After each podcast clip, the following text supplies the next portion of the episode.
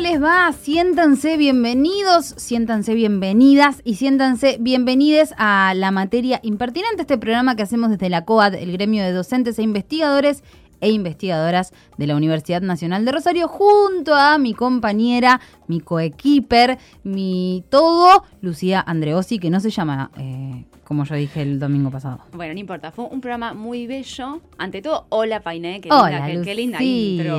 ¿Cómo estás? Bien, ¿y vos? Fue un programa con algunos accidentes, pero muy lindo, a mí me gustó mucho. Sí, tuvimos unos tropezones. También le dije mal el apellido a eh, la integrante del el Escaleno Trío que salió mal en la gráfica también. Y me mandó un mensaje ella diciéndome, che, está mal mi apellido. Claro, puse el apellido de su hermana eh, de Agustina y ella eh, no, ella se llama Petrelli de apellido. así que, le mando un abrazo enorme y un gracias por la comprensión. Le terminé diciendo es que pasé tanto tiempo con tu hermana que te tengo agendada sí, Son, las fe de ratas que tenemos eh, de, de, movernos. Uno se mueve y se equivoca. ¿Qué va a hacer? Son cosas que suceden.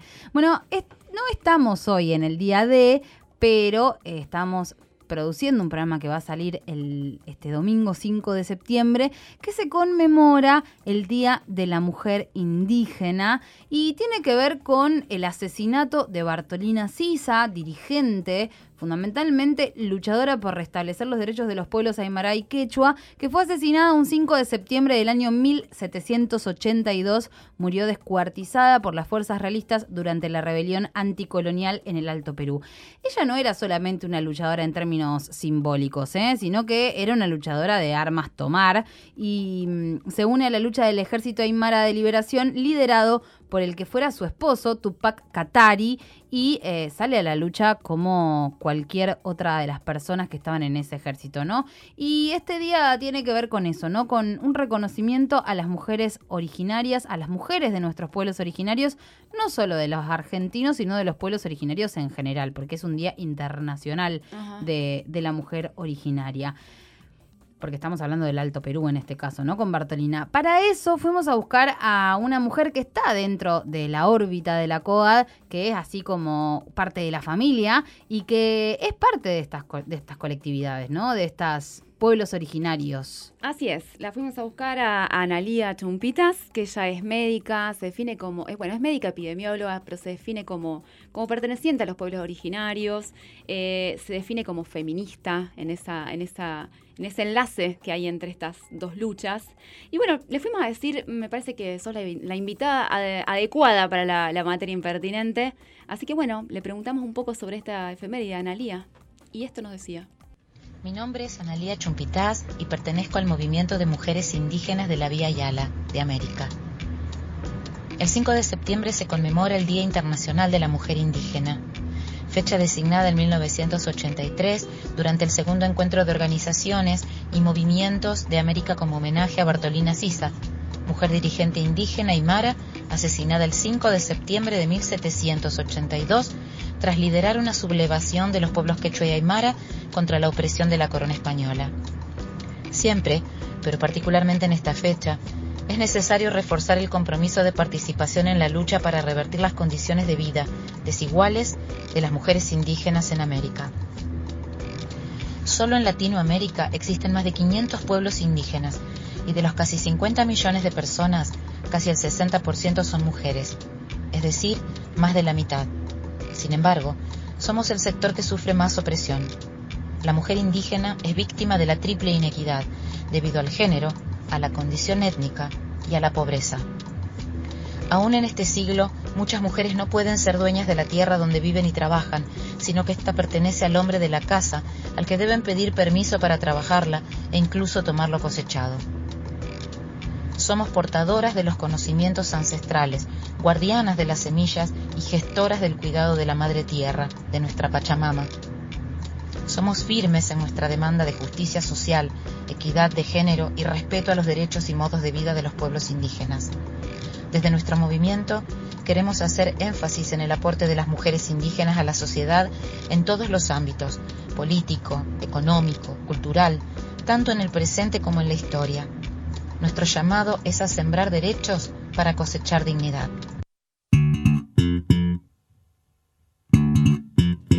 Bueno lo que va enumerando, ¿no? Eh, Analía en este audio de, de, eso que somos, dice ella, ¿no? Eso que, que, está dentro de este concepto de mujeres originarias o de mujeres indígenas. Sí, como un repaso de todas las luchas. Y me gusta también esta cuestión de, recuperar, de recuperar históricamente, que está pasando mucho esto de, de muchas de las luchas actuales, mirar hacia atrás para recuperar partes invisibilizadas, ¿no? De la historia. Totalmente. Y acá trae algo que es muy interesante, que tiene que ver con el cuidado de la Pachamama, ¿no? Con el cuidado de la madre tierra, con pensar en, en nada, con un poco la cosmovisión de la mayoría de los pueblos originarios, que tiene que ver con un sentirse un todo con la madre tierra, ¿no? Como no cosas escindidas una de la otra, sino poder construir eso como un día a día que, que, hace que uno viva porque la otra vive. Así es. Y un poquito de eso es lo que también nos trae Analía Chumpitas en el audio que tenemos ahora. Es notable el avance que han tenido algunos movimientos a nivel global, como el movimiento ecológico y el feminismo. Y en ese marco, los movimientos de mujeres indígenas y las organizaciones indígenas se han visto atravesadas por estas luchas que en muchos casos son compartidas.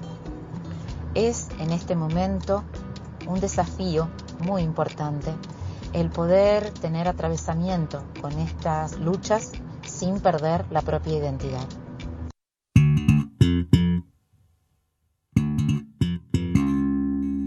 La importancia de mantener arriba la identidad, ¿no? Eso que también en esta semana que pasó se conmemoró un día más del detenido desaparecido y me vuelve a sonar esto de la identidad, ¿no? Hay algo ahí de, de nuestros pueblos originarios y fundamentalmente de las mujeres dentro de estos pueblos originarios de sostener esa identidad con vida, ¿no? De, poder eh, tener símbolos colores, olores, sabores que tienen que ver con sus tradiciones y de alguna manera ir llevando eso hacia nada, lo más lejos que eso pueda llegar. Bueno, en relación con eso, Analia nos mandaba un, reclamo que está, que está vigente, que está muy sobre el tapete y tiene que ver con el tema de las lenguas indígenas y cómo estas, eh, digamos, frente a un reclamo de que se registren en el próximo censo, y esto no, ha sido aceptado eh, por parte del INDEC, ellas van a estar haciendo justamente el, domingo que sale este programa, domingo, domingo 5 a las 14, eh, frente al edificio del INDEC,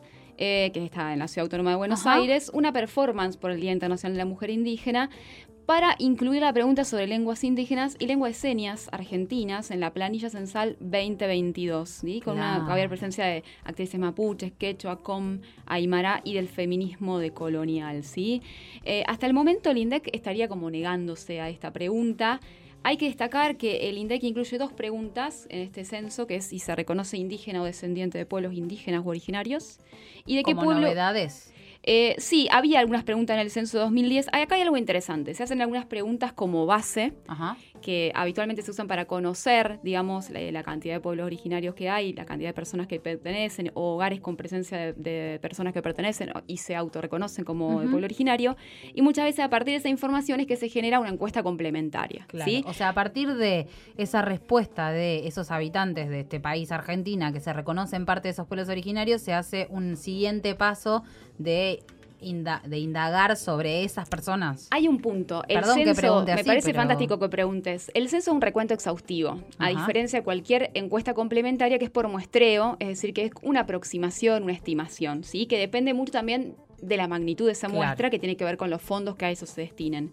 Pero en relación a eso, anduve dando unas vueltas, le pregunté a mi director de CONICET, que es el doctor Bruno Ribota, que trabaja en evaluación de datos y estimaciones demográficas, y él me decía que sí, que muchos países de Latinoamérica, por recomendación, de recomendación del CELADE, sí, que también, ahora vamos a pasar un poco por la palabra de alguien de, CELADE, eh, que es la división de población de, la CEPAL, recomiendan incluirla, porque viene siendo incluida eh, en otras eh, cédulas censales, es recomendación internacional, y hay algo importante que me marcaba Bruno, que tiene que ver con eh, la capacitación de los censistas y que también lo hablábamos con Analía, ¿no? Tiene que haber una sensibilización, una capacitación, porque a veces hay una creencia y hay cosas que se responden o que los censistas a veces pasan por alto creyendo conocer, también tiene que ver con el rol y con el, salario que se le asigna al censista. Pero la captación de la información no es solamente un proceso que es el dato y, la persona. claro, exactamente. Tiene que ver mucho con la pregunta, son preguntas sensibles.